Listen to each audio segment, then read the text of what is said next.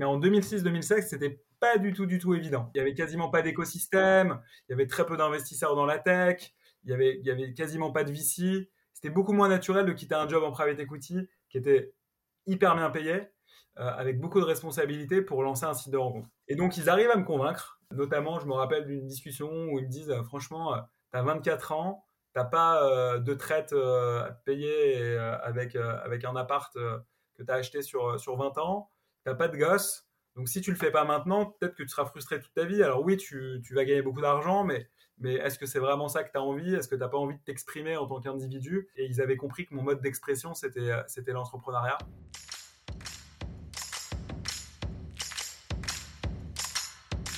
Bienvenue sur Comment t'as fait, le podcast de ceux qui veulent comprendre concrètement comment les autres ont fait.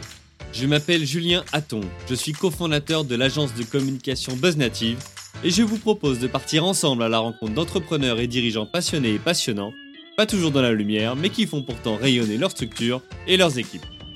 À ces profils au parcours non linéaire, audacieux ou encore atypiques, je n'ai qu'une seule envie, leur poser la question comment t'as fait?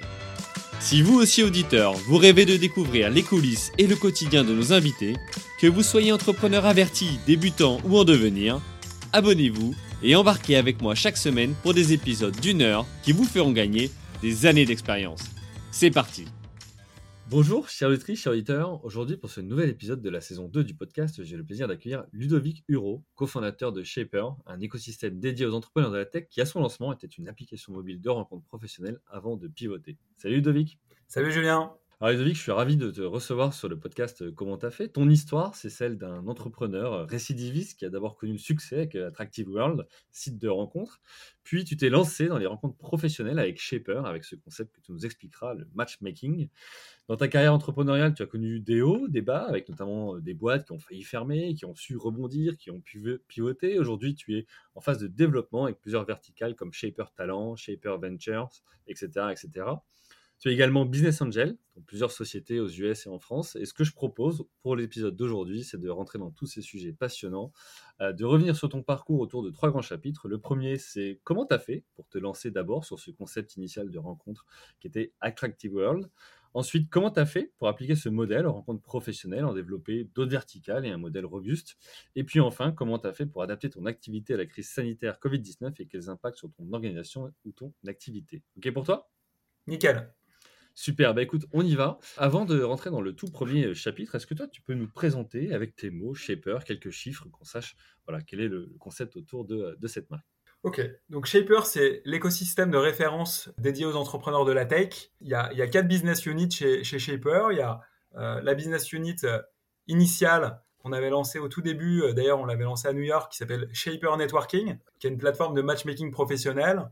Pour simplifier, faut imaginer une application comme Tinder, mais pour les rencontres professionnelles, on a aujourd'hui 2,5 millions euh, d'utilisateurs sur, euh, sur cette plateforme. Dans le monde? Dans le monde. Dans le monde, avec euh, une grosse partie aux US, mais aussi également en Angleterre et, en France. Après, on a lancé un, deuxième service qui, qui celui-là, monétise beaucoup plus que, que Shaper Networking, qui s'appelle Shaper Talent. Et pour l'instant, on l'a lancé en France. Et Shaper Talent, c'est une plateforme qui connecte les meilleurs profils sales et marketing qui veulent rejoindre des startups avec les startups. D'accord. Et donc, du coup, il y a tout un, un, process pour euh, présélectionner euh, les meilleurs profils, euh, rédiger des petits portraits journalistiques d'eux, les mettre sur notre plateforme, notifier les startups dès qu'on a des nouveaux candidats, et derrière permettre aux startups de les recruter hyper facilement en leur faisant gagner du temps, et pour beaucoup moins cher qu'un cabinet de chasse de tête, puisqu'on se rémunère 12% du salaire brut, quand les, les, cabinets sont plutôt entre 18 et, et 25%.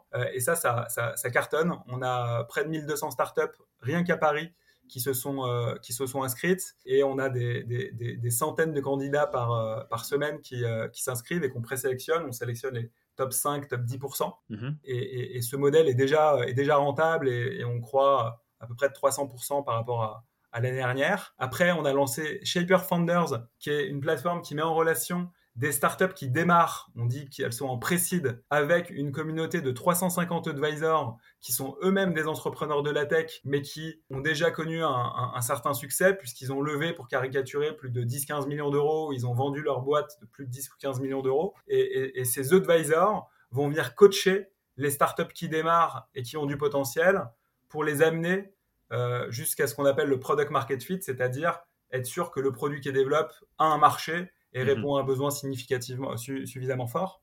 Mhm. Et la quatrième verticale de, de, Shaper, c'est Shaper Ventures. Et là, c'est euh, c'est un, un, VC qui met des, des, euh, des, tickets de 400 000 à 1 million d'euros dans des startups en seed euh, et qui, une fois qu'il a investi, ouvre tout l'écosystème Shaper gratuitement pour les startups du portefeuille. Donc, quand tu as été financé par Shaper Ventures, tu peux ensuite recruter gratuitement sur Shaper Talent. Tu peux trouver des advisors sans que euh, Shaper prenne de commission si tu as besoin de, de, te faire coacher ou de trouver des experts dans des domaines euh, assez spécifiques. Et euh, on peut également t'aider à, trouver des, clients potentiels sur, sur notre plateforme Shaper Networking. Donc ces, ces, quatre services nous permettent d'avoir un, modèle hybride. Certains business génèrent du, cash flow et c'est notamment le, le, cas de, de, de Shaper Talent.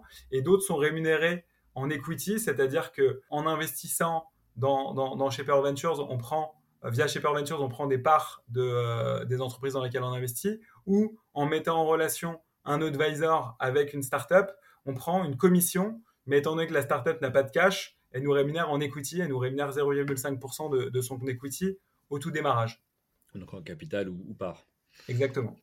Ok, bah écoute, euh, top. Alors, on va rentrer justement dans, le détail de, ce, de, ce, de ce, ces modèles euh, dans, la, dans la deuxième partie. J'ai juste une question avant, avant qu'on regarde ton parcours. Pourquoi ce nom Shaper? Ça veut dire quoi? Bah, En fait, Shaper, ça vient du verbe to shape, mmh qui euh, en anglais veut dire façonner. Et, et, les Américains utilisent beaucoup ce verbe pour dire to shape your life, to shape your future, to shape your network. Voilà, donc c'est une idée de, façonner sa vie, façonner, son destin, façonner son futur, façonner son, réseau. Euh, et, on trouvait que ce, verbe exprimait euh, quelque chose d'assez fort au final, surtout euh, pour toute cette nouvelle génération d'entrepreneurs de la tech qui, innovent en, en, permanence. Et donc on, on, se disait que ça nous correspondait particulièrement bien. Ok, écoute, super. Et puis le suffixe, enfin le heure à la fin, qui est écrit juste avec le, R, c'est vrai que c'était une, mode à un moment donné, c'est non? Ouais, c'est une mode et, et, ça l'est toujours un petit peu. Par exemple, on, on est actionnaire d'une startup qui cartonne en ce moment qui s'appelle Silver, euh, mhm. S-I-L-V-R, mhm. euh, qui fait du revenue-based financing et qui a annoncé euh, une levée de, de, de 130 millions d'euros, 18 millions d'euros en equity et 112 millions d'euros en dette. Donc on continue d'y avoir des, des, des, belles boîtes qui, qui mettent le R à la fin. Ok, super. Alors, ce que je propose, c'est qu'on rentre dans la première partie. Euh, comment tu as fait, toi, pour te lancer sur, sur le concept de rencontre, d'abord avec euh, Attractive World? Et l'idée, c'est de revenir sur ton parcours. Toi, qu'est-ce que tu as fait, tu vois, comme étude? Qu'est-ce qui t'a amené à lancer une boîte comme Attractive World? Ouais, écoute, moi, j'étais pas du tout destiné à être euh, entrepreneur de, de, la tech, hein, parce que j'avais un papa qui était juriste à la SACEM et, et une maman qui, était, qui faisait de l'édition de bouquins de mathématiques au, au CNRS. Donc c'était euh, très, très éloigné de, de, l'entrepreneuriat. Et sauf que euh, déjà, je n'étais pas un grand fan de l'école. J'ai passé euh, mon bac S ric-rac en bachotant trois semaines avant. Et je me suis retrouvé à faire une école de commerce après bac. À ce moment-là, je voulais bosser dans le sport. moi, j'étais vraiment un, grand fan de sport, notamment foot, tennis, tennis de table. Et j'avais fait un stage chez IMG McCormack, qui est un, grand groupe de marketing sportif à Londres. Mm-hmm et ça m'avait assez déçu. Je n'avais pas trouvé que, que le, le, milieu était euh, hyper, euh, hyper friendly, hyper, hyper favorable pour, pour s'épanouir. Et, du coup, je me suis intéressé à la finance et j'ai réussi à rentrer dans des fonds de private equity, donc des fonds de ce qu'on appelle des fonds de LBO qui, qui rachètent des sociétés, des, des, belles PME par exemple, qui sont déjà rentables via de la dette. Et j'ai fait ça pendant, pendant trois ans. Et ça m'a beaucoup plu parce que à la fois, bah, ça permettait de rencontrer plein d'entrepreneurs passionnants, de découvrir plein de métiers. Je m'étais occupé du, rachat d'une boîte dans le fromage fondu, euh, une autre dans la restauration collective, euh, j'étais au bord d'une autre société dans les, dans les centres d'appel. Et, du coup, j'avais eu la chance d'avoir des, associés gérants qui m'avaient fait une grande confiance. Intellectuellement, euh, j'étais j'étais très excité. Par contre, mon rêve, c'était d'être de l'autre côté de la barrière. C'est-à-dire que quand je voyais les entrepreneurs en face de moi qu'on finançait, ça, te donnait envie. ça me donnait extrêmement envie. Et du coup, j'avais plein d'idées dans tous les sens. Je m'étais intéressé à plein de trucs et pas forcément dans la tech parce que j'étais pas particulièrement geek. Et, en 2006, il y a Mythic, qui euh, est un site de rencontre, qui venait euh, d'annoncer son introduction en bourse. Et là, je regarde les chiffres de Mythic et je vois qu'ils étaient passés entre 2000, euh, fin 2002, début 2003 et 2006 de 0 à 100 millions d'euros de chiffre d'affaires et qu'ils étaient rentables, qu'ils faisaient, ils faisaient plus de 20 millions d'euros de bénéfices avant impôt. Et là, je me suis dit, alors c'est incroyable parce que tout le monde dit que, euh, à l'époque, en tout cas, tout le monde disait que c'était impossible de gagner de l'argent avec Internet. Et eux, ils ont prouvé qu'ils étaient capables de le faire et de grossir à toute vitesse. Et, et, donc, je me suis intéressé au marché des sites de rencontres et je me suis dit que le marché allait segmenter et qu'il y avait une place à prendre sur un, un, segment plus, euh, plus premium, plus haut de gamme. Et c'est comme ça que j'ai eu l'idée de, de, lancer Attractive World. J'avais 24 ans, hein, 24-25 ans, et j'en parle à mes deux meilleurs potes qui étaient eux déjà entrepreneurs, mais, mais dans l'immobilier. Ils avaient une agence immobilière. D'accord. Et ils s'appellent, euh, ils s'appellent Rodolphe et Nicolas. Je leur passe le bonjour s'ils si, nous écoutent. Et, et, là, ils me disent, écoute Ludovic, il faut absolument le faire. Euh, nous, on est prêt à investir. Et pendant six mois, ils me retournent le cerveau pour que je quitte mon job et que je lance Attractive World. Okay. Et, et, et, ça paraît presque naturel aujourd'hui de quitter un job dans le private equity pour lancer sa startup, mais en 2006-2007, c'était pas du tout, du tout évident. Ouais, c'était il y a 15 ans, 16 ans. Ouais, il y avait, il y avait quasiment pas d'écosystème, il y avait très peu d'investisseurs dans la tech, il y avait, il y avait quasiment pas de VC. Enfin, vraiment, c'était, c'était beaucoup moins naturel de quitter un job en private equity qui était hyper bien payé, euh, avec beaucoup de responsabilités pour lancer un site de rencontre. Et donc, ils arrivent à me convaincre. Euh, notamment, je me rappelle d'une discussion où ils me disent, euh, franchement, tu as 24 ans, t'as pas euh, de traite à payer avec, avec un appart que tu as acheté sur, sur 20 ans, t'as pas de gosse. Donc si tu le fais pas maintenant, peut-être que tu seras frustré toute ta vie. Alors oui, tu, tu vas gagner beaucoup d'argent, mais mais est-ce que c'est vraiment ça que tu as envie? Est-ce que tu n'as pas envie de t'exprimer en tant qu'individu? Et ils avaient compris que mon mode d'expression, c'était, euh, c'était l'entrepreneuriat. Et du coup, ils arrivent à me convaincre. Je l'annonce aux associés gérants euh, de mon fonds qui s'appelle Industrie et Finance Partenaires. Et j'abandonne toutes les parts qu'ils m'avaient données euh, dans le fonds à 1 euro. Quoi. Je leur dis, écoutez, je ne veux pas gagner d'argent sur, sur, sur ces parts-là. Je veux juste qu'on se quitte bons amis. Et, et du coup, je pars et je, je lance Attractive World en 2007 en septembre 2007 avec un concept assez différenciant de Mythique, puisqu'il fallait être accepté dans la communauté pour pouvoir utiliser le, site et qu'il y avait énormément d'événements qui étaient organisés sur la plateforme, alors que Mythique, du moins à l'époque, était plutôt euh, sur des interactions en one-to-one. -one. Et, euh, et, donc on se lance en 2007 comme ça, en étant extrêmement naïf sur euh, le besoin d'expertise dans la tech pour, pour réussir ce genre de business. Ok, alors je t'ai laissé faire toute l'histoire parce que c'était passionnant de, de, de, voir voilà, le, le cheminement. J'ai plein de questions qui me viennent et notamment euh, la, la, première, je voudrais revenir sur. Tu as dit, alors je fais mon bac S, euh, puis euh, j'ai fait une école de commerce. Qu'est-ce qui t'a mené à ça, tu vois? Parce que c'était pas lié finalement au sport.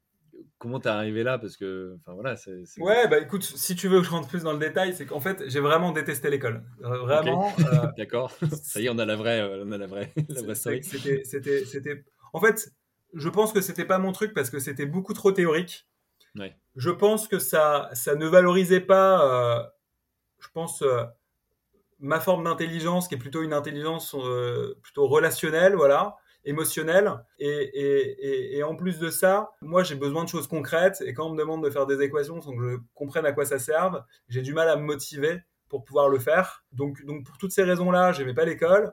Et, et en plus de ça, j'avais une maman qui, euh, qui, euh, qui a une enfance un peu difficile, qui a arrêté l'école très très jeune et qui a repris ses études quand, quand, elle était un peu plus âgée, et, du coup qui a, qui quand elle est rentrée au CNRS, a avoué euh, une, très grande forme d'admiration aux, gens qui travaillaient autour d'elle, et notamment les chercheurs, et qui m'a énormément incité à faire un bac scientifique. Mmh. alors que c'était c'était objectivement pas mon truc j'étais pas mauvais en maths mais euh, mais voilà la physique la bio c'était vraiment vraiment pas mon truc. Euh, et donc euh, et donc je pense que si j'avais un bac ES peut-être que ça m'aurait un peu plus plu et que je me serais un peu plus motivé. Mais là du coup en faisant un bac S j'ai complètement lâché et j'allais quasiment plus en cours en terminale. Et, et j'avais pris un job le soir avec un de mes cousins qui m'avait qui m'avait proposé le plan. Et donc j'étais RP au bain douche Bain Douche, à l'époque, c'était okay. une boîte euh, hyper branchée euh, à Paris. Et, et, du coup, tous les lundis soirs et les jeudis soirs, j'allais bosser là-bas. Donc, t'imagines bien euh, l'état dans lequel j'étais le mardi et le vendredi ouais, avant d'aller en cours. Et donc, et donc j'étais vraiment au bord d'arrêter l'école. Sauf que trois semaines avant le bac, j'ai un de mes copains qui me motive à mort en me disant écoute, on est les deux plus nuls de la classe, on va leur prouver qu'on qu qu est capable d'y arriver. Et on s'est motivé comme des fous. Et, et, et, au final, on a failli voir la mention au bac puisque je, je crois que j'ai eu 11,8 et donc euh, je, passe mon bac. Ma mère euh, intelligemment m'avait dit écoute Ludovic, même si t'es plus très motivé par l'école, quelques mois avant le passage du bac, on sait jamais, tu vas peut-être quand même l'avoir. Tu devrais faire des concours pour une école après bac. Et je fais les concours d'une école qui s'appelle l'IPAG, que je, passe et que j'obtiens. Et du coup, je me retrouve en ayant mon bac à commencer à, à l'IPAG. Et là, ça m'a beaucoup plus plu parce que bah, les cours c'était plus des cours de marketing, des cours de finance, des cours de compta, etc. Mmh. et tout. Et, là, je me, je me, je, m'y retrouvais beaucoup plus, euh, ça m'intéressait beaucoup plus. Et, ce que je trouvais bien, en fait, c'est qu'on faisait un stage par an. Et à un moment, bah, j'ai eu l'opportunité de faire un stage à l'étranger. Et là, je me suis dit, bah, je veux bosser dans le marketing sportif. Et donc, c'est là où j'ai trouvé un stage chez, euh, chez IMG McCormack, avec euh, quelques petites anecdotes marrantes, puisque vu que c'était un milieu assez difficile pour, à, pénétrer, j'étais allé à Roland Garros et, j'avais réussi à, filer mes CV à, des joueurs de tennis, tu vois. J'avais filé mon CV à Agassi, à un russe qui s'appelait Kafelnikov, enfin bref. Ça n'avait pas marché, mais, mais, mais, euh, mais ça te montrait le niveau de motivation. Et, c'est ça qui est hyper intéressant tu vois, dans ton parcours, parce que tu dis, euh, enfin, rentrer chez IMG, bon, déjà, c'est pas simple. Euh, après, euh, pareil, sur des fonds, quand, quand, tu viens pas de la finance, etc. Toi, en fait, c'est qu'est-ce que tu as fait, toi, pour, pour ça, tu vois? Parce que j'imagine. Ouais, ouais, écoute, à chaque fois, c'était, c'était, c'était, franchement, c'était une motivation extrême. Voilà, je pense que je suis assez, je suis assez obsessionnel et, et, un peu compétiteur dans l'âme. Et du coup, que ça soit.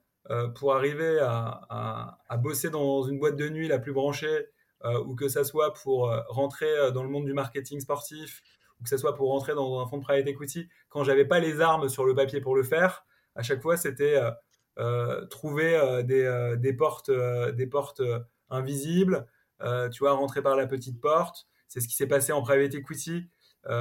tous les fonds de private equity me refusaient parce que j'avais pas fait HEC ou une grande école d'ingénieur. Et du coup, j'ai réussi à, trouver un, stage dans une banque qui finançait les fonds euh, de private equity. Et via ce stage-là, bah, je me suis fait plein de potes dans le private equity et mon ancienne boss m'a présenté tout son réseau. Et donc, c'est comme ça que j'ai trouvé mon job en, private equity. À côté de ça, je bossais vraiment dur, tu vois, euh, sur la finance pour, pour vraiment euh, progresser très fortement au-delà de mes Finalement, revenir au niveau des autres. J'avais, j'avais acheté, j'avais acheté un énorme bouquin, mais qui est un truc, mais que les gens lisent pas, quoi. C'est plus un truc que tu vas checker, plus comme une, une encyclopédie, qui s'appelle le Vernimen. Et, euh, c'est un truc de 1000 pages et tout, tu vois. Et je l'avais lu de A à Z, tu vois. J'écrivais à l'auteur euh, toutes les semaines, euh, je lui proposais d'autres règles de calcul de valorisation, etc. Donc j'étais quand même vraiment très, très, très, très motivé lorsque j'avais, j'avais quelque chose en tête. Et, et, du coup, voilà, du coup, ça m'a, ça m'a vachement servi parce que je pense que, enfin, moi, j'estimais ça normal, mais, mais avec le recul, je pense que c'était assez rare en fait d'avoir ce, niveau d'énergie, ce niveau de motivation pour, pour atteindre un objectif quand tu as entre 18 et, 22 euh, ans. Et du hmm. coup, ça m'a permis de, de, commencer ma, ma, vie professionnelle dans des, dans des super bonnes conditions. Tu vois, euh, dans, mon, dans mon fonds de private equity, je me suis retrouvé, j'avais 22 ans, j'étais au board, donc au, conseil d'administration euh, de boîtes de 300, 400, 500 personnes. Et, et du coup, c'est vrai que je pense que c'était un mix entre entre une, énergie euh, assez forte déployée pour arriver à, certaines, euh, à certains objectifs et en parallèle la chance dans les rencontres, tu vois, la mmh. chance d'avoir des gens qui m'ont fait confiance, qui ont accepté que j'étais pas dans les cases, que j'avais pas fait les grandes écoles, que j'avais pas fait ça, et qui m'ont donné ma chance et, que j'ai su derrière, euh, voilà, je pense saisir. Mmh. Ouais, c'est des beaux challenges à chaque fois que tu as relevé, tu vois, quand même, parce que tu n'étais pas du secteur, tu t'es formé, tu allé chercher l'information. Enfin, tu vois, c'est dire, c'est euh, c'est c'est un beau parcours. Alors, je, je, vois le temps qui passe et, euh, et j'aimerais après qu'on puisse passer sur, sur Shaper. Du coup, pour Attractive World, tu peux nous résumer en quelques minutes voilà, comment ça s'est passé, les quelques hauts ou bas tu vois, que vous avez rencontrés et qu'est-ce qui t'a fait aussi après passer à, un autre projet entrepreneurial? Ouais. Ce qui est intéressant aussi dans ce parcours-là, c'est que bah, évidemment, tu as appris plein de choses et peut-être que euh, ça a contribué à, créer Shaper d'une autre manière, en tout cas de l'aborder différemment. Ça, c'est pareil, si tu peux nous faire un parallèle, tu vois, de euh, voilà, ce que tu as appris et ce qui va aider nos auditeurs et auditrices, tu vois, qui sont des entrepreneurs, sont installés, ouais. Alors, je, vais, je, réponds déjà à ta question sur, sur, sur Attractive World. Attractive World, donc on le lance en septembre 2007. On a beaucoup de chance parce que le produit fonctionne euh, immédiatement. Dès les premiers jours, les gens passent 30 minutes par jour sur, sur, sur notre plateforme. Tu sais expliquer? Bah, je pense que les gens, ils aiment bien faire des rencontres amoureuses, quoi. Donc, euh, euh, bah, et puis attends, 2007, euh, enfin, je veux dire, c'était le tout début ouais, de mais tu vois, ils, et les autres. Ils allaient déjà sur Mythique et là, ils ont, ils ont vu un, un, un produit qui leur correspondait peut-être un peu plus en termes d'attente par rapport au positionnement, qui rassurait beaucoup les femmes. À un moment, où mm. c'était difficile de les attirer sur ce genre de plateforme. Et donc, du coup, ils ont, ils ont, ils ont tout de suite adhéré. Hein, et, et, et, on n'a eu aucun problème pour les faire les engager. Ce qui est vraiment un enjeu hyper clé, encore plus aujourd'hui en, 2022. Et par contre, on a eu pas mal de galères en termes d'exécution parce que j'avais pas d'associé technique, euh, j'avais pas d'associé marketing et que c'est quand même un métier et que si tu connais pas le métier, bah, tu fais plein de bêtises. Hmm. Euh, ce que j'ai fait. Et donc, assez rapidement, on s'est rendu compte qu'on avait besoin de, s'entourer de gens qui, avaient cette expertise. Et donc, je fais une très très belle rencontre quelques mois plus tard euh, avec quelqu'un qui s'appelle Vincent Bobin, qui était dans le web depuis 7-8 ans déjà et qui avait été le premier salarié d'Expedia, qui avait lancé le, le Bon Coin, qui ensuite était devenu le, patron du marketing et du produit de Logikimo, et qui croit complètement dans le positionnement d'Attractive World et qui me dit Go, je te rejoins dans l'aventure, et donc je l'associe comme, comme cofondateur. Quelques mois encore plus tard, on trouve un CTO, et avec, euh, avec cette, cette, nouvelle équipe, euh, on construit un produit plus stable. Et on passe. Et là, vous aviez des fonds? Et on, a, et on lève des fonds, tu as raison. On lève 1,5 million entre septembre 2007 et, et, euh, euh, même plutôt entre mai 2008 et, juin 2009. Donc à un moment où, où économiquement c'était compliqué parce qu'il y avait euh, il y avait la crise des subprimes. Hein. La crise, hein. Mhm. C'était quand même assez difficile. Dans un contexte où il n'y avait pas de VC, je crois qu'il y avait un VC encore sur, sur le site. Donc il fallait aller chercher l'argent avec des business angels, etc. Mais étant donné qu'il y avait beaucoup d'activités sur, euh, sur la plateforme, qu'on avait beaucoup de visibilité dans les médias aussi, on a réussi à convaincre ces, ces, business angels. On a lancé le modèle payant en septembre 2009. On s'est mis à 60 euros par mois quand, quand, quand Mythic était à 30 euros par mois. Et euh, on n'a eu aucun problème pour faire payer les gens. C'était incroyable. Euh, les gens payaient vraiment sans souci. Et quand on a compris ça, ensuite, on s'est dit qu'il fallait vraiment se faire connaître. Et on a pris un gros pari. Ça, c'était début 2011, on a décidé de faire nos premières campagnes de pub à la télé. Et euh, c'est ça qui a fait exploser Attractive World.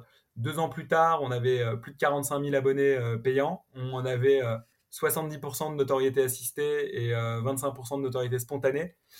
Donc en gros, tu te baladais dans, la rue en France et tu avais 7 personnes sur 10 qui connaissaient la marque Attractive World quand tu leur en parlais. ce qui était complètement hallucinant. Du coup, il y avait des effets vertueux parce que les journalistes, dès qu'ils avaient des sujets autour des sites de rencontres, vu qu'ils connaissaient Attractive World, ils nous contactaient. Donc, on, hmm. a fait plein, plein d'émissions, plein de, de, couvertures médias, etc., etc. Et donc, on est devenu un des trois plus gros sites de rencontres en France. En 2013, on est rentable.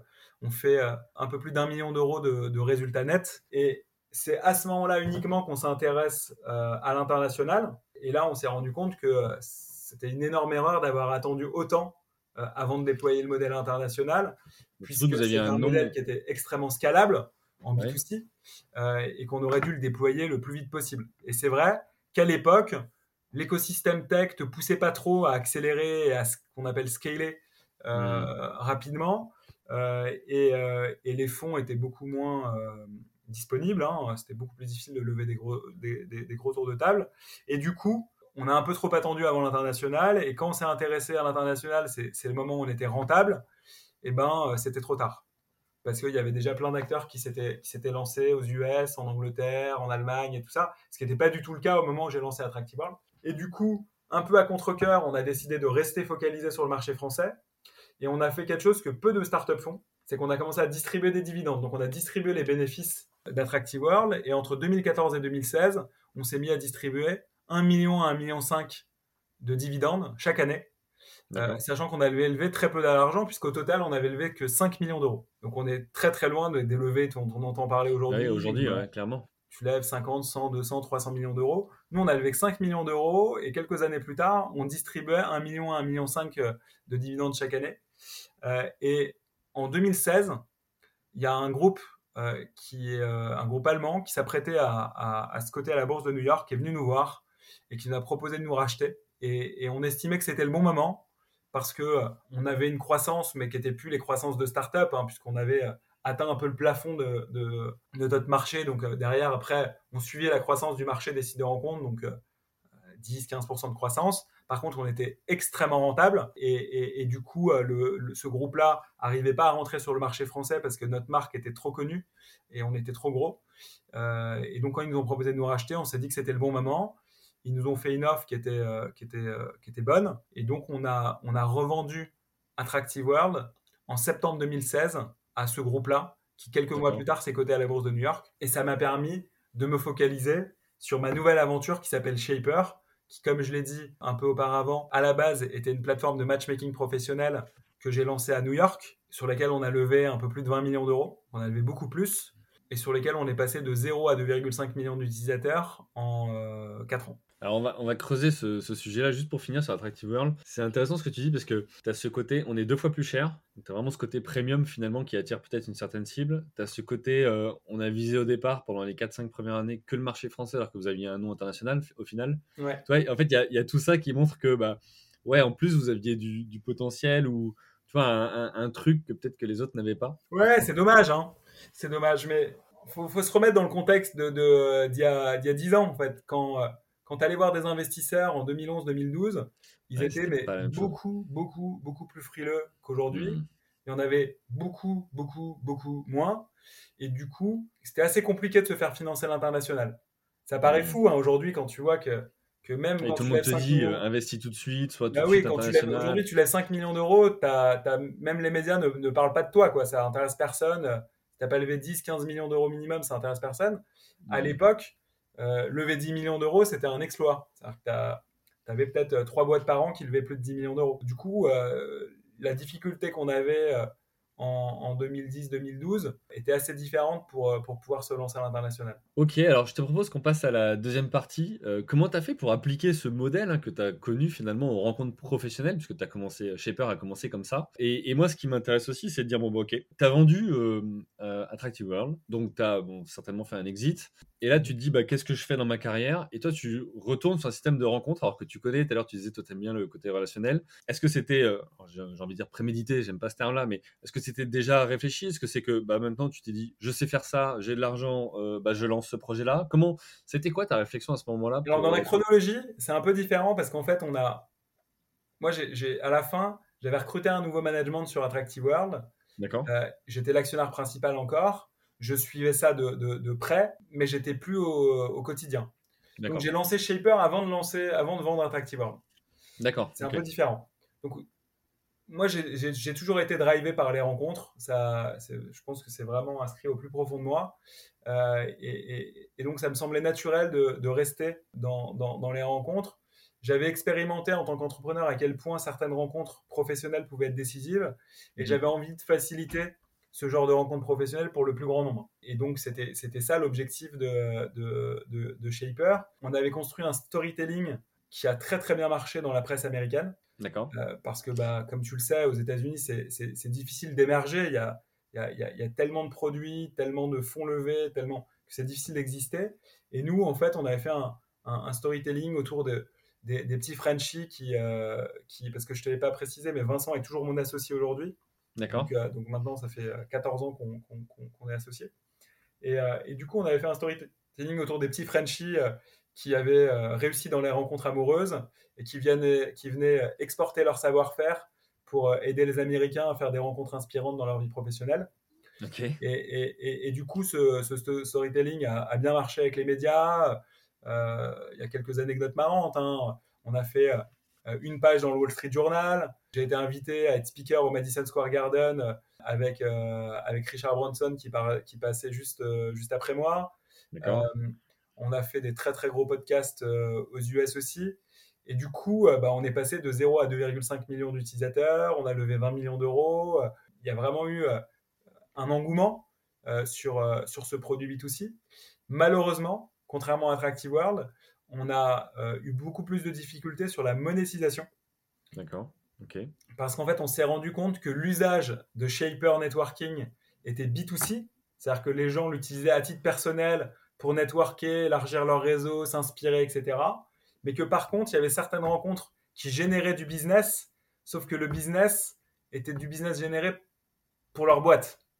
Hmm, Et du coup, on n'arrivait pas à capter la valeur. C'est-à-dire que toi, par exemple, tu vas utiliser Shaper, tu vas rencontrer peut-être des clients potentiels ou tu vas peut-être recruter, mais en fait, le recrutement, ça va profiter à ta boîte.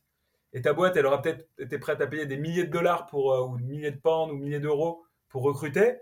Mais nous, dans le meilleur des cas, euh, bah, on a touché 20 euros euh, sur ton abonnement B2C. Donc, on n'arrivait pas à capter la valeur. Et, du coup, ça, ça nous a causé pas mal de difficultés. et on a dû repenser complètement le modèle, en étant en plus un peu contraint par le cash, hein, puisque on ne pouvait plus euh, lever de l'argent de, la même manière en, changeant de business model. Et donc, on s'est dit, bah, on a une communauté qui est surreprésentée par la tech, et notamment qu'il y avait beaucoup d'entrepreneurs de la tech qui utilisaient Shaper Networking pour, euh, pour faire plein, plein de rencontres, euh, notamment au, démarrage de leur boîte. Et on s'est dit, bah, en fait, ces gens-là, on va leur proposer des services B2B qui vont répondre à leurs grands besoins. Et leurs grands besoins, c'est quoi? Notamment quand ils démarrent, bah, ils cherchent des talents, ils cherchent des mentors, ils cherchent des financements et ils cherchent des clients. Et donc, on a créé une verticale par besoin. Euh, on a gardé Shaper Networking en B2C et après, on a lancé Shaper Talent qui les met en relation avec les meilleurs profils non-tech, pour simplifier, et sur lesquels là, on se rémunère vraiment en B2B, puisqu'on rémunère, on se rémunère 12% du, du, package brut euh, des, des, salariés recrutés. Après, on a lancé Shaper Founders qui met en relation des startups qui démarrent avec des advisors qui vont les coacher. Mm-hmm.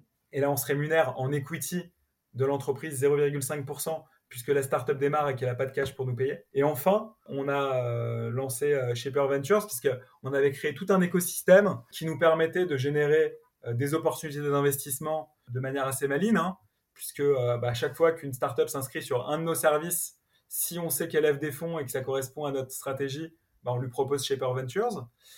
et on savait aussi qu'on pouvait lui qu'on pouvait proposer aux startups de notre portefeuille des services que les autres investisseurs ne peuvent pas proposer, puisque c'est rare d'avoir un investisseur qui a à la fois une communauté de 2,5 millions d'utilisateurs, dont certains sont peut-être des clients potentiels de la startup, euh, une euh, plateforme de talent euh, qui grossit à toute vitesse, et une plateforme d'advisory qui grossit également très vite.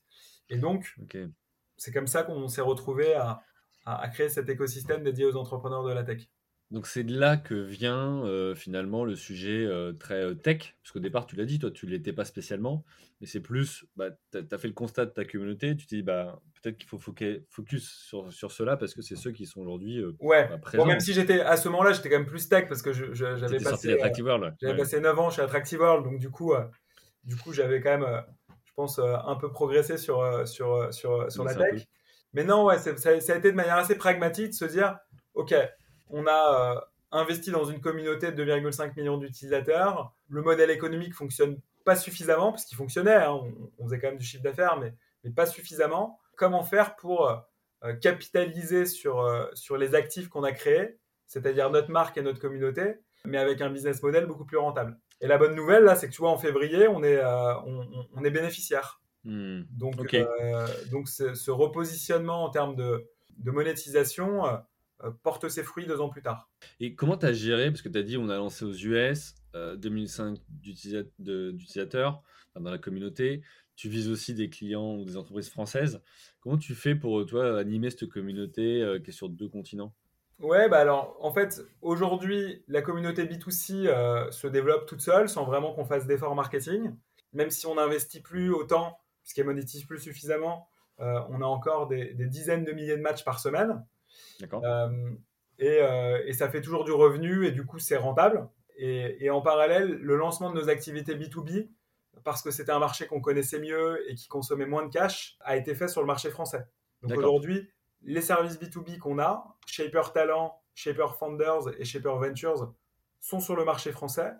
Euh, on se réserve bien entendu la possibilité de, les déployer dans d'autres pays en s'appuyant sur notre communauté Shaper Networking. Hmm.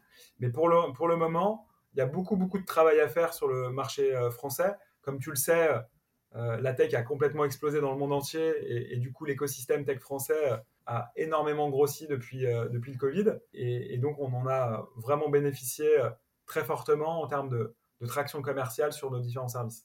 Ok, alors on a parlé de la communauté, des services. Aujourd'hui, chez Shaper, il y a combien de personnes qui travaillent Vous êtes que en France Tu as aussi une équipe aux US Comment, comment vous êtes organisé? Écoute, euh, donc c'est les montagnes russes, hein, tu sais. Donc euh, quand on était au plus haut sur notre euh, positionnement B2C uniquement, on était 40 salariés. D'accord. quand on s'est rendu compte qu'on monétisait pas suffisamment et que du coup le fait de pas suffisamment monétiser nous mettait en difficulté pour relever notre série B, donc on a complètement changé de stratégie. Euh, il y a pas mal de gens qui sont partis naturellement parce qu'en fait, ils se sont rendus compte qu'on n'investissait pas plus sur notre B2C et c'est ça qui les intéressait. Et du coup, on est redescendu à 7 personnes. D'accord. Donc ça, c'était euh, en gros deuxième, deuxième semestre 2019. Et depuis, on a lancé Shaper Talent, puis Shaper Founders, puis Shaper Ventures. Et on, a, on, a, on a connu une croissance rentable ou quasi rentable. Et, donc, ça nous a permis de, de, de, regrossir en termes d'effectifs. Et là, on est une vingtaine de personnes. Sauf que maintenant, on est une vingtaine de personnes, mais si je prends euh, par exemple le mois dernier, non seulement on est une vingtaine de personnes, mais on est, on est rentable. Hmm. Donc, euh, donc on, on, peut continuer de croître, mais avec des bases hyper saines pour, euh, pour la suite. Ok. Et en termes de, financement au départ, donc tu dis que vous aviez levé des fonds, mais toi, du fait que tu sois sorti d'Attractive World, est-ce que tu avais investi dans la boîte? Comment comment ouais, moi j'ai réinvesti. J'ai réinvesti dans la boîte. Ok. Parce que tu vois, ça c'est aussi vraie, un vrai sujet. Alors sur ce podcast, j'interview autant des profils, tu vois, comme toi, qui ont l'habitude des levées de fonds avec des beaux montants, autant que bah, des chefs d'entreprise qui sont parfois plus en mode bon père de famille dans la durée, qui évitent d'avoir justement des, dettes ou des investissements. Donc c'est deux visions, tu vois, complètement différentes qui viennent bah, de, des expériences, de l'éducation et, d'autres horizons. C'est intéressant de voir que toi, en fait, le, le, passage dans la finance t'a aidé aussi à penser comme ça et te dire un projet, il se finance aussi, tu vois, c'est de l'essence, c'est du carburant à mettre finalement dans le moteur pour essayer de lancer un produit ou un service euh, et euh, faire cet investissement qui te permet tout de suite bah, de tester un modèle, de pivoter, c'est ce que vous avez fait, ce que tu as expliqué, pour euh, bah, ensuite voir si tu peux scaler, comme tu disais tout à l'heure. ouais, c'est exactement ça. Et du coup, vu que j'avais vendu Attractive World, bah, c'était important d'envoyer un message vis-à-vis des autres investisseurs. Donc j'ai investi un, ticket significatif dans, mm-hmm. dans Shaper. Du coup, ça, ça, je pense, crée une dynamique euh, autour de ça et, ça nous a permis de lever euh, à peu près 20 millions d'euros. Ok. Toi, aujourd'hui, tu es où? Tu es aux US Tu es en France? Aujourd'hui, je suis en France. Ok. Et donc, tu as une équipe euh, là-bas? On a, bah, vu que, vu que le, sur les US, c'est essentiellement Shaper Networking et qu'on a arrêté d'investir dessus, même si ça continue encore une fois, il y a plusieurs dizaines de milliers de matchs par semaine, hein, donc c'est hmm. c'est pas rien. Du coup, en fait, on a, on a encore un peu de service client euh, là-bas. Mais c'est tout. Et, toute l'équipe, sinon, est en, France. Ok. Autre question. Alors, tu disais Vincent, c'est ça, si je ne me trompe pas, et encore ton associé. Comment tu as fait, tu vois, pour ce deuxième projet Dire, euh, est-ce que je repars avec mes associés? Est-ce que j'en trouve de nouveaux? Est-ce que, voilà, tu parlais de rencontres aussi. Comment ça s'est construit? Et puis, du coup, aussi, comment ça s'est construit, tu vois, les rôles? C'est des vrais sujets aussi que tu te poses. Euh. Ouais, bah, c'était assez naturel de. de, On, s'entend vraiment extrêmement bien avec, avec Vincent. Et du coup, euh, c'était euh, très naturel de, poursuivre avec lui. On est, on est assez complémentaires. Lui a une très très grosse expertise euh, sur tout ce qui est autour du marketing, du branding aussi. Il est également assez bon sur le produit. Et donc, on, avait une bonne complémentarité. Et aujourd'hui, ça se passe encore très bien. Quoi. Et toi, c'est quoi ton rôle au quotidien? Tu fais, tu fais quoi tu vois, Pour ceux qui se posent la, la question? De c'est quoi le quotidien d'un entrepreneur? C'est une bonne question. J'ai plusieurs rôles. À la fois, je m'occupe de, de, la partie ventures, donc euh, l'investissement dans, des startups. Et euh, je m'occupe également de, la supervision de l'ensemble des, euh, business units. Je m'occupe de la relation investisseur, donc la relation avec tous nos actionnaires, de board members, etc. tout ce qui est autour de, du développement de la, notoriété de Shaper dans son ensemble, mhm. et notamment la prise de parole dans les médias ou dans les événements, etc. Donc, donc voilà, donc j'ai j'ai à la fois un rôle transversal sur ce qui concerne Shaper en général et euh, un rôle plus spécifique sur, euh, sur la partie euh, Ventures. Ok. Alors, je comprends du coup que tu, tu, travailles sur la, la, big picture, entre guillemets, c'est-à-dire la, la, vision, la stratégie dans sa globalité. C'est quoi, du coup, l'ambition de Shaper à terme? Alors, tu disais, on ne se, ferme pas à l'international, au contraire, mais comment, comment tu vois Shaper dans 5 ou 10 ans? Écoute, en fait, ce que je pense, c'est que l'entrepreneur, aujourd'hui, aujourd'hui c'est un, petit peu le héros des temps modernes. C'est-à-dire que c'est. Euh, moi, quand j'étais petit, mon rêve, c'était pas d'être entrepreneur. Euh, quand j'étais petit, je voulais être euh, tennisman. Maintenant, tu commences à avoir de plus en plus de, jeunes, des ados, des jeunes adultes, etc., dont le rêve est de devenir entrepreneur. Et, et l'entrepreneuriat peut être raconté de manière assez romancée euh, où tu as l'impression que tu vas monter ta boîte, ça va cartonner, tu vas la revendre des centaines de millions ou des milliards. Dans la vraie vie, c'est un peu plus compliqué que ça. Et, les boîtes qui se vendent euh, un milliard euh, deux ans après, oui, bon, ça, existe, hein, Instagram, YouTube, mais, mais, mais c'est plutôt l'exception qui confirme la règle. Mhm. Et du coup, nous, ce qu'on veut devenir, on veut, on, veut on veut devenir un écosystème qui va aider les entrepreneurs sur tous leurs plus gros challenges. Et donc, les gros challenges que tu as quand tu es entrepreneur de la tech, bah, c'est de bien t'entourer, donc d'être capable de trouver des associés, d'être capable de trouver tes, tes, premiers, tes premiers talents à recruter, d'être capable de trouver les, les, les, bons, les bons mentors, d'être capable de te financer, d'être capable de trouver tes premiers clients, et, et potentiellement, tu as encore d'autres catégories de besoins plus tu grossis. Et mhm. donc, la façon dont on s'imagine, c'est vraiment d'être capable d'accompagner l'entrepreneur de la tech sur tous ses grands besoins. Et, d'ailleurs, je dis entrepreneur de la tech, mais, mais pour moi, c'est c'est l'entrepreneur qui, qui, souhaite innover. Tu obligé de mettre de la tech pour innover. Tu peux avoir d'autres formes d'innovation. Et, et, donc, on a commencé avec Shaper Talent, puis Shaper Founders, puis Shaper Ventures. Mais, mais euh, c'est pas du tout inimaginable que euh, on développe d'autres verticales dans le futur ou qu'on fasse de la croissance externe et qu'on rachète d'autres euh, verticales pour continuer de faire croître notre, notre écosystème en France et potentiellement plus tard à l'international. Ok, et quand tu dis international, c'est c'est les US, parce que tu vois, souvent on se fait aussi une montagne des US, hein, c'est un autre marché, c'est un autre volume, c'est l'Europe, enfin tu vois, ça c'est. C'est pas encore défini, c'est pas encore défini, donc pour l'instant, on a vraiment fait un, gros focus sur la France et, on a mm. encore beaucoup, beaucoup à faire sur la France. Hein. Je pense que les, les, au moins les 24 prochains mois, euh, la France restera le focus. Donc, euh, donc on n'a on pas encore euh, rentré dans une analyse de marché suffisamment précise pour savoir quels seraient les, les, marchés les plus intéressants et pour quel business unit. Ok. Alors tu disais aussi dans ton rôle tout à l'heure, tu vois, c'est intéressant pour bah, ceux qui ne seraient pas familiers avec le fait d'avoir des investisseurs hein, dans, son, dans son board ou son capital, tu dis la relation investisseur, ça veut dire quoi, tu vois, concrètement, pour celui qui veut se projeter C'est que tu dois, tu as des réunions une fois par mois, par trimestre. Qu'est-ce que ça, c'est quoi, tu vois, la, relation avec investisseur Ouais, bah en fait, la, relation investisseur, généralement, c'est, c'est, essentiellement via, via mail. Hein. Donc, mmh en fait, il y a y a deux catégories d'investisseurs. Il y a, y a les gens qui vont être actifs dans, dans, son actionnariat et il y a les gens qui sont passifs. Mhm. Donc, généralement, nous, ce que moi, ce que j'ai toujours fait, c'est d'envoyer un mail de ce qu'on appelle une update ou un reporting tous les trimestres avec euh, les chiffres clés. Ça peut être le chiffre d'affaires, euh, la marge opérationnelle ou la marge brute, le niveau de trésorerie, etc. Euh, quelques KPIs, quelques chiffres clés d'activité euh, peuvent aussi être, être communiqués. Euh, et, et, raconter un peu les projets, qu'est-ce qui s'est passé le dernier trimestre, qu'est-ce qu'on prévoit pour le trimestre suivant, potentiellement parfois donner un peu plus de visibilité sur l'ambition à un an, à deux ans, à trois ans.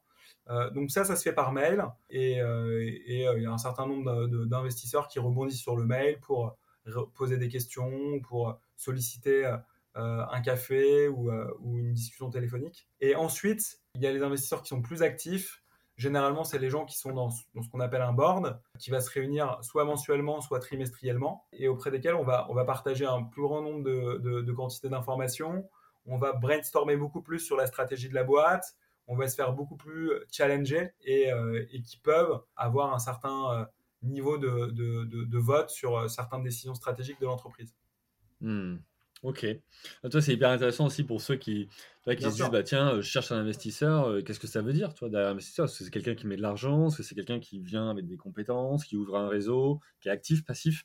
Toi, c'est ton, ton, apport, il est hyper intéressant justement pour, bah, pour, pour les auditeurs et auditrices. Euh, alors, tu l'as dit tout à l'heure, le quotidien, finalement, l'entrepreneur, c'est pas aussi euh, que des hauts ou que les histoires romancées qu'on peut voir parfois, c'est aussi des bas. Euh, une question que je pose à tous les entrepreneurs qui passent sur ce podcast, c'est c'est quoi, toi, là où les galères, tu vois, que tu as vécu à un moment donné, où tu t'es dit, là, c'est compliqué, ou je sais pas si on va arriver à s'en sortir, ou je sais pas comment faire, et puis comment tu as fait, tu vois, en tant qu'entrepreneur résilient, pour bah, soit pivoter, soit faire évoluer, enfin, tu vois, tu as, as, une situation comme ça à nous partager? Ouais, bah en fait, en fait, pour moi, il y a vraiment deux catégories de galères. Il y a ouais, trois catégories de galères. Ouais. Euh, il y en a peut-être plus, mais en tout cas, c'est les trois grandes. Tu as les galères d'exécution. Donc, en fait, euh, ton produit fonctionne, mais c'est juste que euh, il faut arriver à faire en sorte que, que, que, que, que ton produit sorte, qu'il soit stable, que tes campagnes marketing soient bien exécutées ou que tes équipes commerciales arrivent à vendre, etc. etc. Et, pour moi, ça, c'est plutôt des problématiques de recrutement et des problématiques organisationnelles. Hmm. donc ça se gère. Parfois, ça peut être difficile parce que parfois, tu n'as pas les bonnes personnes ou tu as, as, des gens qui sont bons mais qui mettent un mauvais état d'esprit dans l'équipe et du coup qui, qui créent plein d'externalités de, négatives. Donc ça, c'est une catégorie de galères que moi j'ai connue sur Attractive World parce que euh, j'y connaissais pas grand-chose et du coup j'ai mmh. fait beaucoup d'erreurs au tout démarrage euh, dans le développement de, de, ma plateforme. Et après ça, c'est vraiment une question d'homme. Une fois que tu as trouvé les bonnes personnes, euh, ça, a priori, ça roule. Et après, tu as une deuxième catégorie de galères qui euh, sont les galères de ce que moi j'appelle product market fit. Voilà, c'est de dire, bah, tu as une idée, mais entre le moment où tu as l'idée et le moment où ton produit il est entre les mains de, de, tes clients, tu n'es pas sûr que ça marche. Hmm. Et, du coup, faut être capable d'arriver à identifier assez vite si tu as le product market fit ou pas. Donc, euh, le product market fit, tu peux le voir de plein de manières différentes. Hein. Tu peux voir euh, le niveau d'engagement de tes, euh, tes, clients sur ton produit. Voilà, à quel point ils l'utilisent, est-ce qu'ils l'utilisent régulièrement, est-ce qu'ils l'utilisent une fois et qu'ils arrêtent de revenir, etc pour notamment les, plateformes digitales. Tu as le product market fit sur euh, l'acquisition de nouveaux clients. Tu vois le, budget marketing que tu vas investir et, euh, tu verras bien si, si, tu as des difficultés pour euh, acquérir des nouveaux utilisateurs ou, ou si c'est plutôt facile, s'il y a du bouche à oreille, si dès que tu fais une campagne de pub, ça cartonne parce que les gens voient la pub, ils disent Ah bah tiens, c'est exactement ce dont j'ai besoin. Et après, tu as le product market fit sur la monétisation. C'est que parfois, tu peux avoir des utilisateurs engagés euh, euh, euh, et, et, pas avoir trop de problèmes pour les acquérir, mais tu peux avoir des problèmes pour les monétiser. Et globalement, si tu es capable de montrer que les gens sont engagés, que tu peux les acquérir facilement et que tu peux les monétiser facilement, globalement, on peut considérer que tu as un product market fit. Ouais, que ça fonctionne. Et ça, c'est vrai pour le B2C et le B2B. Voilà, c'est plus facile à voir en B2C parce que quand tu fais venir les gens sur ton app et qu'ils l'utilisent pas ou qu'ils payent pas, ça se voit tout de suite. Alors que quand tu fais un produit B2B, euh, c'est peut-être un peu plus long de voir, parce que le process commercial est plus long, etc. Mais à la fin, c'est la même chose. Si tu fais un produit B2B et que les entreprises ne l'utilisent pas ou ne veulent pas payer, ou que tu as du mal à, leur faire signer le premier chèque parce que c'est compliqué à commercialiser, globalement, c'est qu'il y, a un problème. Et là, ça suppose de revoir complètement euh, ton produit. Est-ce que c'est son positionnement? Est-ce que c'est parce que euh, bah, tu pensais que ça s'adressait, euh, c'est un produit B2B à des petites boîtes et qu'en fait ça s'adresse plutôt à des grosses boîtes? Donc tu t'es trompé sur ton code ou market Est-ce que c'est un problème de pricing? Euh, Tu l'as mis à un prix trop élevé ou pas assez élevé etc., etc. Et donc ça, c'est d'autres catégories de problématiques qui, qui sont, je trouve, même encore un peu plus difficiles à résoudre que les, les problématiques d'exécution. Ça, mhm. c'est la deuxième catégorie de galère, que j'aurais d'ailleurs avec le recul, plutôt dû dire, c'est la première catégorie de galère parce que généralement, quand tu démarres ta boîte, tu vas plutôt avoir des galères autour du product market fit. Ouais, et, l'exécution. Et, après, ensuite, tu as l'exécution. Bon, après, ça peut être les deux. Parfois, tu n'arrives pas à, sortir ton produit. En plus, ton produit n'a pas de product market fit. Donc, ça peut se, se, mixer. Et après, la troisième catégorie de galères, c'est les galères auxquelles tu ne peux rien faire. Voilà. Euh, le Covid arrive, tu es dans l'événementiel, bah, c'est con. Tu n'as pas de chance. quoi. Euh, mhm. tu es dans le tourisme, bah ouais, t'as pas de chance. Le, la guerre en, Ukraine euh, se déclare, bah euh, tu peux aussi avoir des, des, impacts et tu peux juste rien. C'est malheureusement c'est comme ça. C'est ouais, vraiment indépendant. C'est macroéconomique, on va dire. Ah ouais. Voilà. Ok. Donc donc ça c'est la troisième catégorie de galère que, que je, franchement j'aurais pas cité quelques années auparavant. Mais avec les, les deux ans qu'on vient de se, se, taper, tu commences à, à l'intégrer dans, ah, c'est clair, c'est des, incertitudes complémentaires que tu posais pas avant dans tes. ouais, ouais, avant tu disais, bon, faut vraiment pas avoir de bol si je me tape une, crise, euh, crise économique. Euh, mais maintenant, entre les crises économiques, entre les crises sanitaires et, euh, et, les sujets géopolitiques, tu as presque l'impression que ça devient un paramètre de l'équation pour, pour réussir. Et, c'est vrai que c'est là où il faut un peu de chance parce que le Covid, ça a été hyper injuste, quoi tu as, des boîtes qui cartonnaient et qui tout d'un coup sont passées à zéro. et tu as d'autres boîtes qui galéraient à trouver le product market fit et qui ont été hyper accélérées. Et ouais, c'est injuste parce que, parce que ceux qui ont cartonné euh, grâce au Covid, et eh ben, tout d'un coup, euh, ils lèvent des dizaines de millions et, c'est des héros. Et ceux qui, euh, qui, ont, qui sont vus être à l'arrêt, bah, on les a mis dans une autre catégorie et, et pourtant ils sont peut-être aussi bons, voire, voire meilleurs. Donc, donc voilà, donc c'est un peu la vie, mais, mais ça fait partie des galères. Et à ce moment-là, je pense que ce qu'il faut arriver à faire, c'est être capable de, prendre des décisions assez radicales et, euh, pas hésiter à, faire des pivots. J'ai rencontré quelqu'un qui était dans l'événementiel et qui tout d'un coup euh, a, fait évoluer son produit pour faire des, événements online. Et, sa boîte a explosé plus rapidement que ce que c'était euh, pré-Covid, par exemple.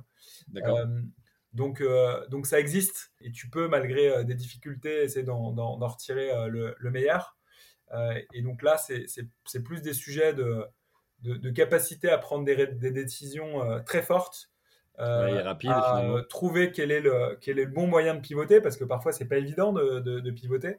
Donc être capable de comprendre quels sont les actifs qu'on a à notre disposition. Ça peut être une base client, ça peut être euh, une techno, ça peut être une marque, et dire bah, une équipe, des talents? Ou des talents. Et bah, comment je peux les rediriger vers un segment de marché qui ne souffre pas de la conjoncture et, euh, euh, qui peut-être encore plus dynamique? Donc, euh, donc voilà. Super, alors du, coup tu m'as fait ta, une transition vers la dernière partie, puis l'heure tourne. C'est comment finalement tu as, fait tu vois, pour adapter ton, toi, ton activité à la crise sanitaire? Est-ce que c'était un booster ou au contraire un, frein pour, pour toi? Ouais, nous, nous, on fait partie des, des, des, startups qui ont plutôt eu de la chance, même si au début on, on, avait assez peur, on pensait pas. mais étant donné qu'on a créé un écosystème qui est dédié aux entrepreneurs de la tech. Bah, du coup, si la tech euh, progresse, bah, nous, on progresse euh, au moins aussi vite, voire plus vite. Mhm. Et donc, au début, on a eu peur parce que quand il y a eu le premier confinement, euh, en mars 2020, on s'est dit que tout allait s'arrêter. Et au final, bah, la tech ne s'est jamais aussi bien portée, hein, puisque bah, c'est vrai que, que, la plupart des business qui ont été boostés par le Covid sont des, des, business dans la tech. Il y a des gens qui disent qu'on a gagné 5 ans. au numérique. on, a, on, a, gagné 5 ans sur la digitalisation du monde. Et du coup, nous, on a été assez accélérés par, euh, par, euh, par, le, par le Covid finalement, puisque, puisque ça a accéléré nos clients. parce qu'on pourrait penser, au moins sur la partie networking, qui consiste à faire des rencontres, bon bah ok, les gens vont arrêter, et peut-être pas en fait, parce qu'avec la visio, peut-être qu'ils ouais, ouais, matché, ça s'est pas écoulé, ils sont adaptés. Continuer à faire en visio. Hmm. Ok. Donc, donc, ouais, donc ma réponse est assez courte, mais parce qu'en fait on a, le pivot était déjà engagé, hmm. donc ça c'était avant le Covid. Et, du coup, bah, en fait, le Covid a accéléré en fait, nos, nos, performances. Et donc, euh, on n'a pas, pas été euh, particulièrement impacté, à part les deux premiers mois où on avait l'impression que le, monde allait, euh, allait s'écrouler. Hein. donc, hmm. oui, à ce moment-là, le business s'est arrêté. Mais, mais ça n'a pas, été, ça, ça pas été le cas sur le, le moyen terme. Ok, alors écoute, je te remercie pour tous ces partages. Il va être temps de, de conclure. mais avant ça, j'ai deux dernières questions à te poser. Euh, la première, c'est euh, ça veut dire quoi pour toi entreprendre ou être entrepreneur? Écoute, c'est une très bonne question. Pour moi, en fait, entreprendre, et c'est probablement une définition assez personnelle, c'est euh, une manière de s'exprimer en tant qu'individu. Moi, j'ai mhm. compris que c'était mon, mon, meilleur moyen d'expression, que ça allait au-delà de l'argent, au-delà de l'ego, que c'était vraiment une forme d'expression, parce que je pense que, que, que, si tu veux faire passer tu vois, des, des, des, euh, des visions au monde, et eh ben, euh, eh ben on n'est pas tous artistes. Et, ou euh, politiques. Ou politiques. Et du coup, l'entrepreneuriat, c'était vraiment pour moi un, un, un, super mode d'expression. Et, et c'est bien entendu pas le cas de tous les entrepreneurs. En tout cas, tous les entrepreneurs n'ont pas cette définition. Mais autour de moi, j'ai l'impression que c'est de plus en plus le cas. Voilà, que les mmh. entrepreneurs se réveillent pas le matin uniquement pour mieux valoriser leur boîte et, devenir riches, euh, mais qui voient de plus en plus le succès financier comme une conséquence d'un moyen d'expression qu'est euh, leur entreprise et qui euh, génère de la valeur pour le plus grand nombre, qui dégage des valeurs positives et qui essaye d'engager un cercle un peu plus vertueux que, que ceux qu'on a pu connaître précédemment. Ok, bah écoute, tout à fait aligné. chacun y trouve effectivement son, son compte dans l'entrepreneuriat. Ça peut être aussi la liberté, ça peut être aussi voilà, tout un tas de choses. Passer une vision plutôt aligné avec toi. Un dernier conseil que tu auras à donner à nos auditeurs et auditrices euh, qui nous écoutent, qui sont entrepreneurs, qui voudraient se lancer, tu leur dirais quoi tu vois, Si tu prenais un café ou une bière avec eux ou autre? Bah, Il y a un conseil plus business et il y a un conseil plus humain. Si je commence par le conseil le plus business, c'est c'est vraiment concentrez-vous au début sur le product market fit. D'accord. Euh, le product market fit, c'est c'est valider qu'il y a un vrai marché. Ouais, c'est vite valider ou vite se planter pour voilà, mais, en tout cas, même, même avant de te lancer, c'est vraiment prendre le temps de, de regarder vraiment le marché. Euh, mm. Est-ce qu'il est suffisamment profond? Est-ce que c'est un micro-marché? Euh, Est-ce que l'idée que tu as en tête, ça répond à, à un vrai problème ou non? Est-ce que ce vrai problème, les gens sont, sont, sont prêts à le payer ou non? Parce qu'au final, souvent tu te lances un peu la tête dans le guidon, tu vois, en disant c'est une super idée, j'ai envie de le faire et tout. Et en fait, tu te rends compte quelques mois plus tard, ou même parfois quelques années plus tard, que euh, si tu avais un peu mieux réfléchi, si tu avais creusé un peu plus le marché, tu serais rendu compte que c'est un, marché pourri, que les gens ne mmh. payaient pas, ou euh, que c'était trop petit, euh, ou que la tendance était plutôt négative, etc. Et, et quand tu es sur un marché pourri, tu peux être le meilleur entrepreneur du monde, tu vas te planter. Voilà, tu vas hmm. t'épuiser, tout sera dur. Et, du coup, moi, mon conseil, c'est vraiment de, prendre le temps de bien, bien, bien valider euh, le marché et, le potentiel du product market fit avant de, commencer à, passer du temps et à investir de l'argent. Et, d'un point de vue plus humain, c'est que euh, l'entrepreneuriat, dans tous les cas, c'est vraiment difficile. Ça demande beaucoup d'énergie. C'est un, ascenseur émotionnel qui est, vraiment très, très important sur lesquels il faut être capable de prendre du, recul d'ailleurs, hein, parce que sinon on peut vraiment en souffrir. Et euh, si tu arrives à trouver un projet qui fait beaucoup de sens pour toi, ça te permet de passer plus facilement ces difficultés que si tu trouves un projet uniquement dans le but de gagner de l'argent. Parce mmh. que si c'est uniquement dans le but de gagner de l'argent et que tu vois que ça va être dur, tu n'auras pas forcément la même résilience et la même énergie que si tu te dis ouais ce que je fais ça a du sens quand même, ça aide des gens, ça apporte quelque chose de positif pour le, pour, pour le futur, pour la société, pour nos enfants, pour tout ça. Et, du coup, je trouve que c'est pas facile, mais de trouver l'intersection entre un marché qui a du potentiel et, euh, et, un projet qui a du sens, bah, c'est juste que tu te lèves le matin et, peu importe les difficultés, tu t'arraches. Quoi. avec l'énergie, la, la patate. Et... Ouais, Ok. Bah, écoute, merci, euh, merci à toi pour ton euh, partage, ton retour d'expérience. Merci aussi pour euh, tes conseils hyper pertinents et j'espère enrichissants pour tous ceux qui, nous écoutent. Pour ceux qui voudraient te retrouver, donc on peut te contacter sur LinkedIn, donc Ludovic Huro. Ou sur Twitter. Twitter, ok. Tous ceux qui veulent aller voir l'écosystème Shaper, donc shapr.co, co. Euh, vous pourrez donc y découvrir euh, toutes les informations. Un grand merci à vous tous aussi, chers auditeurs, chères auditrices, pour votre fidélité, pour vos messages privés, pour vos messages publics, euh, pour vos notes sur Apple Podcast. Merci à vous pour, tous ces soutiens, pour vos propositions aussi euh, d'invités. C'est vous aussi qui faites que euh, ce podcast euh, vit et évolue dans le temps. On arrive déjà presque à la fin de la, saison 2. C'est génial, plus de 50 et quelques épisodes. Merci à vous tous. Il me reste à vous souhaiter une bonne journée et vous dire à la semaine prochaine. Bye.